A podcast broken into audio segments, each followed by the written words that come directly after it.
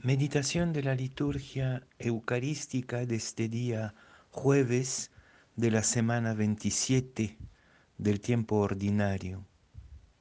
La primera lectura es de la carta de Pablo a los Gálatas, capítulo 3, versículos 1 a 5, y el Evangelio de Lucas, capítulo 11, versículos 5 a 13.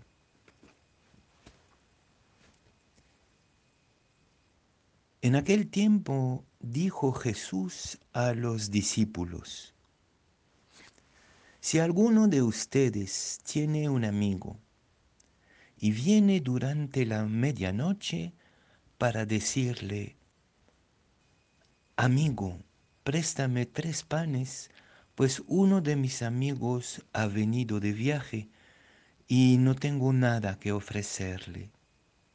Y desde dentro el otro le responde, no me molestes, la puerta está cerrada, mis niños y yo estamos acostados, no puedo levantarme para dártelos.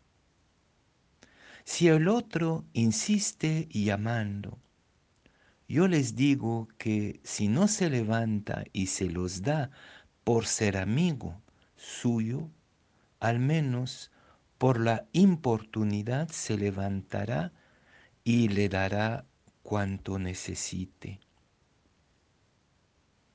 Pues así les digo a ustedes, pidan y se les dará, busquen y hallarán llamen y se, les abrirá, porque quien pide recibe, quien busca halla, y al que llama se le abre.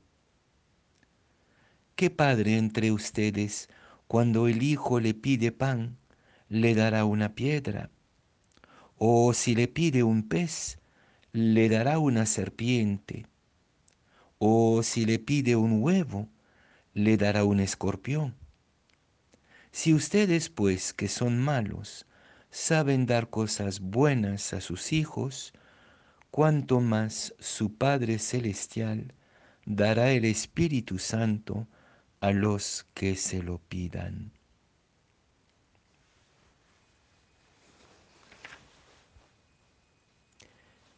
En realidad, ¿quiénes son estos dos amigos?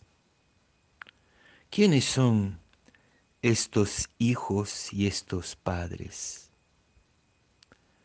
Por supuesto, tenemos costumbre de leer este Evangelio desde la perspectiva de la intercesión y creo que es muy correcto, sobre todo si conectamos el Evangelio de hoy con el de ayer que nos enseñaba a orar.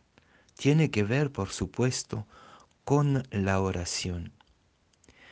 Y sin embargo, me parece que a Jesús le gusta mantener una cierta ambigüedad, porque al que se le pide un pan no es Dios en este caso, sino uno mismo.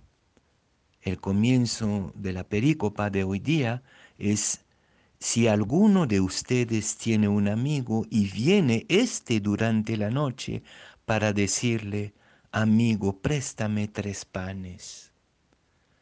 Entonces, el amigo oportuno, inoportuno, digamos, no soy yo que pediría a Dios, como espontáneamente interpretamos la parábola. Y si fuera justamente lo contrario, si el amigo inoportuno fuera precisamente Dios, aquel que viene en cualquier momento del día y de la noche a pedirnos tres panes, a invitarnos a colaborar con Él en todas las emergencias, en todos los imprevistos de la historia humana el que intercede, el que pide, el primero en suplicar, quizás sea el amigo Dios que viene a llamar a la puerta, Y nosotros, aquel amigo que se resiste por motivos válidos en el fondo, acuérdense del bonito pasaje del cantar de los cantares, cuando el amigo llama a la puerta. Claro, este amigo que llama a la puerta es el propio Señor, según la tradición de los místicos y como la amada se hace rogar que no, que voy a ensuciar mis pies, que ya no tengo la, la túnica, en fin, hay una serie de motivos reales.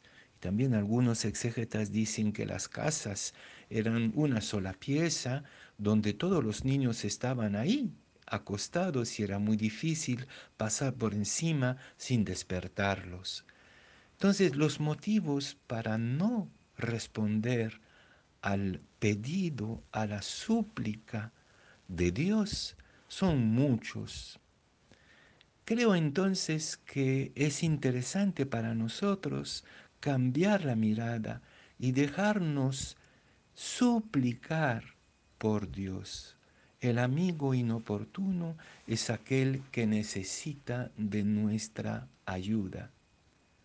En cambio, la segunda parte del Evangelio con los niños y el Padre puede ser interpretado entonces a partir de esta nueva mirada por ambos lados.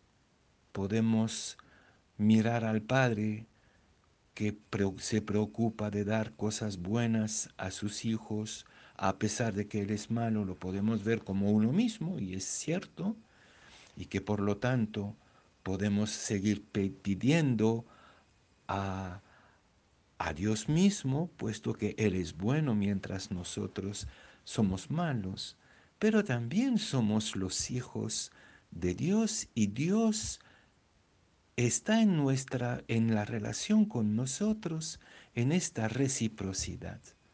Entonces creo que la intercesión tiene sentido precisamente si es recíproca si nos dejamos interpelar, si dejamos a Dios suplicarnos y hacernos pedidos de tres panes, y también si nosotros nos atrevemos a pedir a Dios, como también practicamos esta misma solidaridad y esta misma intercesión entre nosotros. Y entonces esto se, se acerca, se asemeja de cierta manera a lo que los andinos llaman el Aini. Hay entre Dios y nosotros una especie de Aini de la oración. Dios nos está suplicando, nos está pidiendo y nosotros podemos también suplicar y pedir a Dios.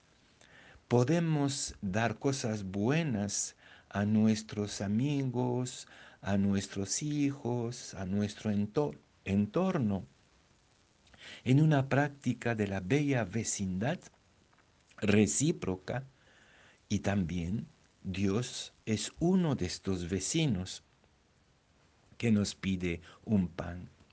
La gente de nuestros pueblos, la gente pobre sobre todo, conoce muy bien esta mutua intercesión. Eh, sabemos que si nos falta un pan, lo podemos pedir al vecino y que mañana Él mismo se nos lo pedirá. Qué maravilla ver ya la intercesión no de manera unilateral. Yo pido, yo pido, yo pido a Dios y como Dios es bonachón, me responde, aunque tenga que insistir.